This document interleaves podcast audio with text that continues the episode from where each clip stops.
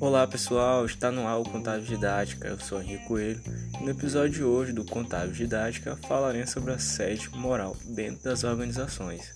Fugindo um pouco do nosso nicho de conteúdo, falaremos de um assunto atual e que acaba sendo pouco falado nas organizações, devido não ser visto com muita importância, às vezes até mesmo esquecido.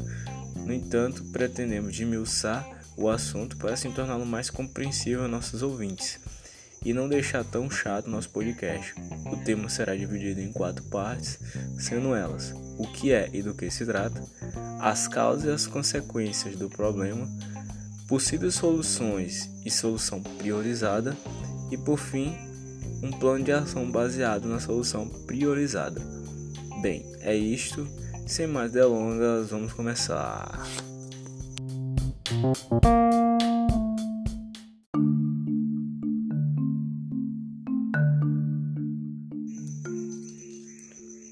que é e do que se trata.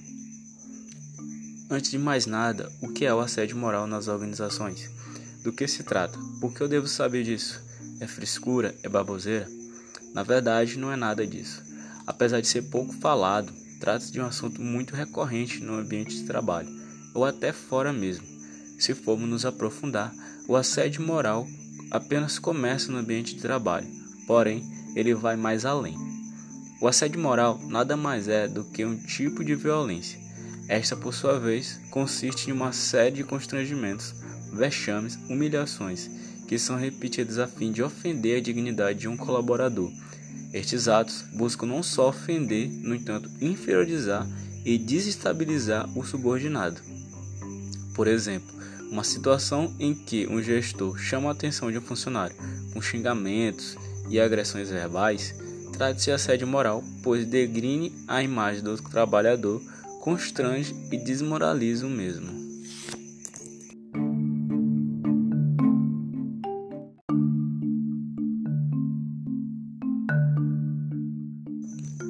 As causas e as consequências do problema. Mas quais são as causas e as consequências deste problema? Bom, no ponto de vista das causas, deve-se analisar primeiramente a liderança se a mesma é autoritária, se tem muito poder, são fatores cruciais que podem colocar os funcionários em posição de aceitação, visto que altas taxas de turnover podem causar medo nos subordinados, faz com que os mesmos até tolerem certos tipos de situação só para não perderem seus empregos. No contexto atual, pode estar sendo muito comum esse fator, devido à atual situação econômica do país.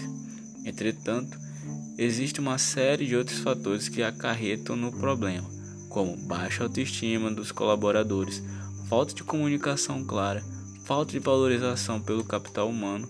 Tudo pode ser relacionado como causas para este problema, que só destrói imagem das organizações. No ponto de vista das consequências, para este problema são várias: problemas psicológicos, físicos, sociais profissionais, institucionais, a lista é vasta. Consequências que, se não forem resolvidas, acabarão resultando em suicídios por parte dos empregados e em processos judiciais para as organizações. Por isso, é preciso estar atento.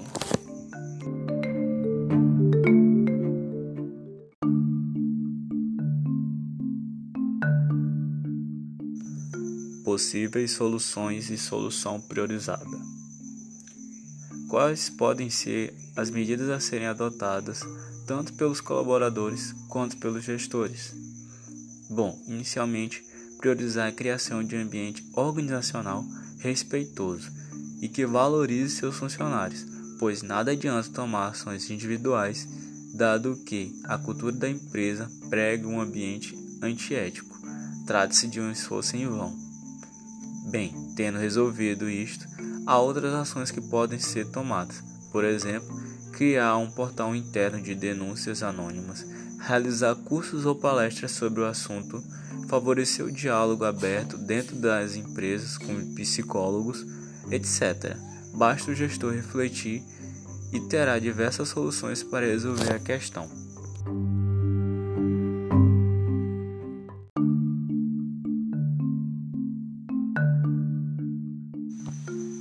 Plano de ação baseado na solução priorizada. Agora sim, chega de enrolar. Como deve ser o plano de ação efetivo que busque criar um ambiente de trabalho respeitoso e que previna os casos de assédio moral? Bom, primeiramente, devemos estabelecer o que deve ser empregado. Neste caso, deve ser questionário diagnóstico do problema. Como deve ser empregado? Através do Google Forms ou blocos impressos. Onde deve ser empregados? Dentro da organização, em algum local específico e acessível para todos. Quando deve ser realizado? Neste caso, pode variar de acordo com o tipo e o porte da empresa. Todavia, vamos estabelecer diariamente para a maioria dos casos. Por que deve ser feito desta forma? A fim de conhecer constantemente a situação da empresa e assim sanar o problema antes que ele aconteça. Quem vai realizar esses questionários? Psicólogos ou o próprio RH da organização. No entanto, recomenda-se que mais pessoas de fora da entidade realizem a fim de obter resultados imparciais e transparentes. Por fim, quanto vai custar? Se o modelo escolhido for por meio de questionários impressos, o custo vai depender do número de impressões e o número de pessoas contratadas para realizar a ação. Todavia, se for digital, poderá ser realizado virtualmente sem gerar qualquer custo para a organização, a não ser de pagar pessoal contratado.